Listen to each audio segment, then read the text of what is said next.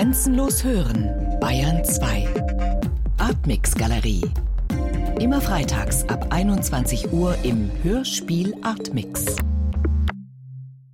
Ausgangs- und Mittelpunkt Ihres Hörspiels ist der Stummfilm Desperados aus dem Jahr 1919.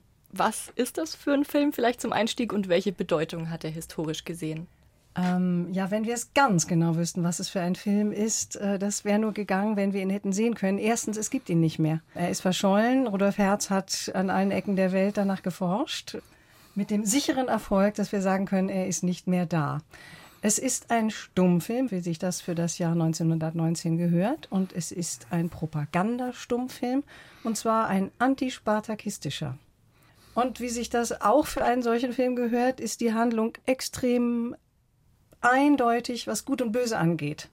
Natürlich, es muss die Bösen geben und die Bösen sind selbstverständlich die Aufwiegler. Alles, was einen sozialrevolutionären Anspruch hat, wird hier dargestellt als kriminell, als Frauenbedränger, als Gauner, als Mörder, als alles, was man sich nur vorstellen kann, an Schlechtem. Entsprechend äh, schlägt der Zorn des Volkes zu am Ende des Films und die ganz, ganz Bösen, die Anarchisten heißen sie in dem Zusammenhang immer, werden, äh, eigentlich muss man sagen, gelüncht. Schwarz-Weiß im doppelten Sinne, also. Ja. ja. Sie haben gesagt, den Film gibt es nicht mehr, aber wie sind Sie denn auf den Film gestoßen und vor allem, wie lief dann die Recherche ab? Das ganze Infomaterial dazu oder was es noch an Bruchstücken gibt, ist ja sehr verstreut, muss man sagen. Mhm. Also ich habe Ende der 80er Jahre für eine Ausstellung im Stadtmuseum mit Dirk Halfbrot recherchiert nach Bildmaterial von Novemberrevolution und Räterepublik in München. Das haben wir ziemlich systematisch gemacht. Wir wollten wissen, wie damals die Revolutionsereignisse fotografiert worden sind, auch die Ereignisse der Gegenrevolution und haben alle städtischen und staatlichen Archive konsultiert und durchforstet und auch private Sammlungen um einen wirklich umfassenden Überblick zu bekommen. Und dabei sind wir im Hauptstaatsarchiv auf ein Kuvert, ein braunes Kuvert gestoßen, mit Stills eines offenbar eines Stummfilms und auf diesen Stills stand hinten nur drauf Desperados 1919. Wir konnten uns keinen rechten Reim drauf machen, außer dass es ein Stummfilm gewesen sein muss. Da wir aber ziemlich flächendeckend recherchiert haben, haben wir dann weitergearbeitet und auch nicht nur in Bildarchiven gesucht, sondern auch in Archiven mit Dokumentationsmaterial, mit der Überlieferung von Ministerien, also mit den dominanten Archivmaterialien im Hauptstaatsarchiv und im Kriegsarchiv. Und da sind wir auf Hinweise auf diesen Film gestoßen und haben es dann nochmal vertieft, um wirklich die Entstehungsgeschichte dieses Films rekonstruieren zu können. Und die ist sehr spannend. Wir haben einen Film, der A nicht existiert und B keinen Ton hat. Da ist einem jetzt vielleicht nicht als erstes das, was einem einfällt, als Medium, um sich dem zu nähern, das Hörspiel. Warum haben Sie genau das als Ausdrucksform gewählt? Eigentlich haben wir fast das Gefühl gehabt, dass mir leuchtet ein, was Sie sagen, aber dass das Gegenteil der Fall ist. Ein Medium zu wählen, wo man rein akustisch arbeitet, ist geradezu prädestiniert, würde ich sagen, für einen Film, den es nicht mehr gibt, wo man mit der Vorstellung arbeiten muss. Wir haben in Bezug auf diese Stills und das Treatment, was Rudolf Herz gefunden hat, ganz stark mit einem auch optischen Vorstellungsvermögen arbeiten müssen, mit einem visuellen. Und das ist nicht immer ganz leicht, aber es hat diesen Riesenvorteil, dass man diese Bilder ganz, ganz gründlich angucken kann und anhand dessen diesen Film und die Person rekonstruieren kann. Das weckt unheimlich die Fantasie. Es schärft die Wahrnehmung extrem. Und im Grunde haben wir diese Herausforderung mit den Hörern jetzt geteilt. Also die haben genauso die Aufgabe und die Chance, sich das Ganze im Kopf vorzustellen. Es ist richtig feines Kopfkino. Und das ist eine tolle Sache. Ja, es bringt das auf den Punkt, was Radio eigentlich sein soll, nämlich Bilder im Kopf entstehen ja, lassen ja, tatsächlich. Ja. Inwiefern ist denn gerade bei so einem Stoff Kunst überhaupt eine Möglichkeit der Aufarbeitung? Ja, man könnte über dieses Thema auch einen wissenschaftlichen Aufsatz schreiben oder ein Essay für die FAZ. Ähm, das ist auch nicht ausgeschlossen, aber hier gibt es eben viele Lehrstellen und viele Bereiche, wo man, ja, wie Julia sagt, mit Fantasie und, und Schöpferkraft rangehen muss. Und das ist dann so der subjektive Bereich, der da angesprochen ist. Und das ist ja meistens oder häufig die Domäne der Kunst und deswegen ist es geradezu naheliegend, hier mit künstlerischen Mitteln zu arbeiten und auch mit Spekulation. Also wir haben sozusagen einen bestimmten Tatsachenbestand und gleichzeitig haben wir Leerstellen, die wir mit unserer Spekulation füllen. Darauf kommen wir auf jeden Fall noch. Zuerst möchte ich noch bei der Entstehung bleiben. Es ist ja nicht Ihr erstes gemeinsames Projekt. Wie arbeiten Sie zusammen? Also gibt es da eine Art von Arbeitsteilung? Wie läuft das ab? Rudolf Herz arbeitet sehr genau wissenschaftlich, geht in die Tiefe, lotet alles aus, sucht alle Lehrstellen tatsächlich daraufhin ab, ob es auch wirklich Lehrstellen sind und kommt äh, dadurch den Themen ganz extrem nah und kann sie extrem differenziert darstellen auch. Und ja, dann komme ich eigentlich ins Spiel, kann man sagen. Weil meine Aufgabe häufig eine kompositorische, eine, eine inszenatorische ist. Und ich habe das Gefühl, wir ergänzen uns da sehr gut. Ja, ich meine, ich komme von der bildenden Kunst, Julia kommt von der Musik. Für mich ist äh, eigentlich das wissenschaftliche Arbeiten nicht Selbstzweck, sondern das stellt Wissen her, was früher oft selbstverständlich war heute nicht mehr so, weil vieles verschollen ist und man muss erst so ein Fundament herstellen, auf dem man dann aufbauend ein, ein Kunstwerk etablieren kann. Und das mache ich in ganz unterschiedlichen Zusammenhängen, in ganz unterschiedlichen Perspektiven, für ganz unterschiedliche Zwecke. Aber mir ist sehr wichtig, dass das sozusagen nicht auf der Unwissenheit als Stärke, sondern auf dem Wissen und dem Wissen um die Lehrstellen funktioniert. Und dieses Wissen allein garantiert natürlich noch gar nichts. Dann kommen wir doch mal darauf, wie konkret die Lehrstellen gefüllt wurden. Sie haben ja das Stichwort Spekulation schon angesprochen oder Fiktion kann man ja auch sagen, also eine, eine These. Nämlich einen Erzählstrang gibt es, dass Hitler im Kino sitzt und sich diesen Film Desperados anschaut. Wie kam es überhaupt zu dieser Ebene? Ja, also ich würde jetzt mal sagen, das ist eigentlich nicht Fiktion, sondern das ist Spekulation. Und zwar, dazu muss man Folgendes wissen. Dieser Film kommt im Juli 1919 in die Kinos, obwohl er schon im März 1919 fertig war.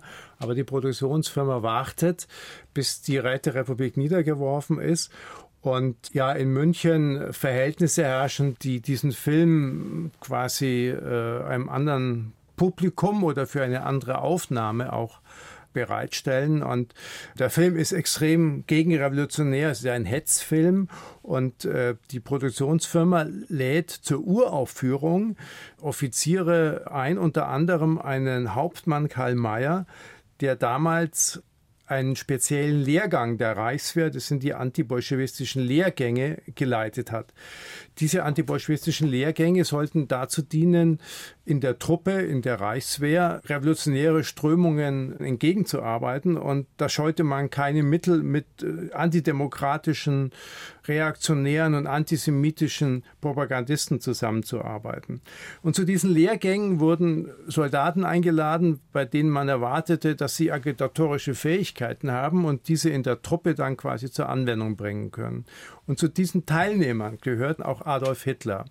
Hier lernt Hitler das erste Mal auch einen antisemitischen Ökonom kennen, das ist Gottfried Feder, der Hitlers Weltbild wesentlich formen wird. Feder hat die Theorie, dass es das jüdische und das arische Kapital gibt. Das jüdische Kapital ist das raffende Kapital und das arische Kapital ist das schaffende Kapital. Und ungefähr zur gleichen Zeit, wo Hitler diesen Propagandakurs besucht, findet diese Uraufführung mit den eingeladenen Mitgliedern der Reichswehr statt und auch mit dem Karl Mayer. Karl Mayer kriegt diese Karten und der verteilt die unter seinen Offizieren, unter seinen Lehrgangsteilnehmern und deswegen gibt es guten Grund anzunehmen, dass Hitler eventuell diesen Film bei der Uraufführung mitgesehen hat also konkrete Anhaltspunkte. Trotzdem ist ja die Frage, warum hat man diese Spekulation mit ins Hörspiel aufgenommen? Also ja, aus einem kulturpolitischen und aus einem politischen Grund, aus einer politischen Überlegung, die gegenrevolutionäre Militärherrschaft im Sommer 1919 etabliert München als Mekka der Rechten. Hier sammelt sich alles, was antisemitisch, republikfeindlich, reaktionär ist. Im September 1919 wird in München die Deutsche Arbeiterpartei gegründet, von der Sie wissen, dass sie die Vorläuferorganisation der NSDAP ist. Das ist genau das Milieu, in dem Hitlers Karriere als Agitator, als rechtsradikaler Agitator beginnt. Und für uns war das sozusagen ein Glücksfall, beobachten zu können, dass dieser Film so einen Bogen schlägt von Revolution zu Gegenrevolution und dann da landet, wo diese Kräfte sich sammeln und Münchens Niedergang als Kulturstadt auch wesentlich beeinflussen, weil alles, was links war, was irgendwie revolutionär war, was irgendwie aufsässig war, wird aus dieser Stadt vertrieben unter dieser Militärherrschaft und auch unter diesen Offizieren und auch unter diesen Agitatoren wie Hitler. Inwiefern ist denn die Annäherung an solches Material, auch die geschichtswissenschaftliche, immer ein Stück weit mit Spekulation verbunden und nur darüber möglich? Man kann ja nicht Geschichte eins zu eins erzählen. Das ist schlichtweg ein Unding. Es geht einfach nicht. Man muss immer zu Konstruktionen greifen. Die Frage ist, wie plausibel sind solche Konstruktionen und wie belastbar und ob vielleicht später Quellen auftauchen, die dem dann widersprechen oder es bestärken, das muss man sehen. Aber man muss immer die Freiheit haben, sozusagen, ja, zu konstruieren. Geschichte ist gemacht. Ich würde gerne auf die Musik auch zu sprechen kommen, weil die ja ein ganz wesentlicher Bestandteil dieses Hörspiels ist und jetzt nicht nur eine Untermalung, würde ich behaupten. Zuerst mhm. mal, wie ist die überhaupt entstanden? Das waren ja ganz besondere Instrumente. Das waren zum Teil sehr besondere Instrumente, stimmt. Wir haben zusammengearbeitet mit einem Komponisten, mit dem wir befreundet sind, Michael Emanuel Bauer. Der hat Kinotheken geschrieben. Und das sind viele kleine Stücke und dieser Titel Kinotheken lehnt sich daran an, dass es Verzeichnisse gab zur Stummfilmzeit für die begleitenden Musiker. Also Drama wird so begleitet und Liebe wird so begleitet und wenn es ganz aufregend wird, wird es nochmal anders begleitet. Da waren richtig Kataloge von Stücken. Und wir haben jetzt auch einen Katalog von Stücken, der natürlich ein bisschen anders ist. Michael Emanuel Bauer orientiert sich sehr häufig an historischen Vorlagen, an anderen Kompositionen, von denen er Grundideen, typisches oder auch Stereotypen, was in diesem Zusammenhang besonders toll ist, weil wir ja immer am, auch manchmal immer am Kitsch lang schrappen und verdichtet die, lagert die übereinander und baut so ganz eigene Werke, die aber immer Assoziationen wecken zu dem, was da war. Das ist eine sehr eigene Tonsprache. Wir haben das eingespielt mit Akkordeon, Flöte, Posaune, Stimme und Schlagwerk.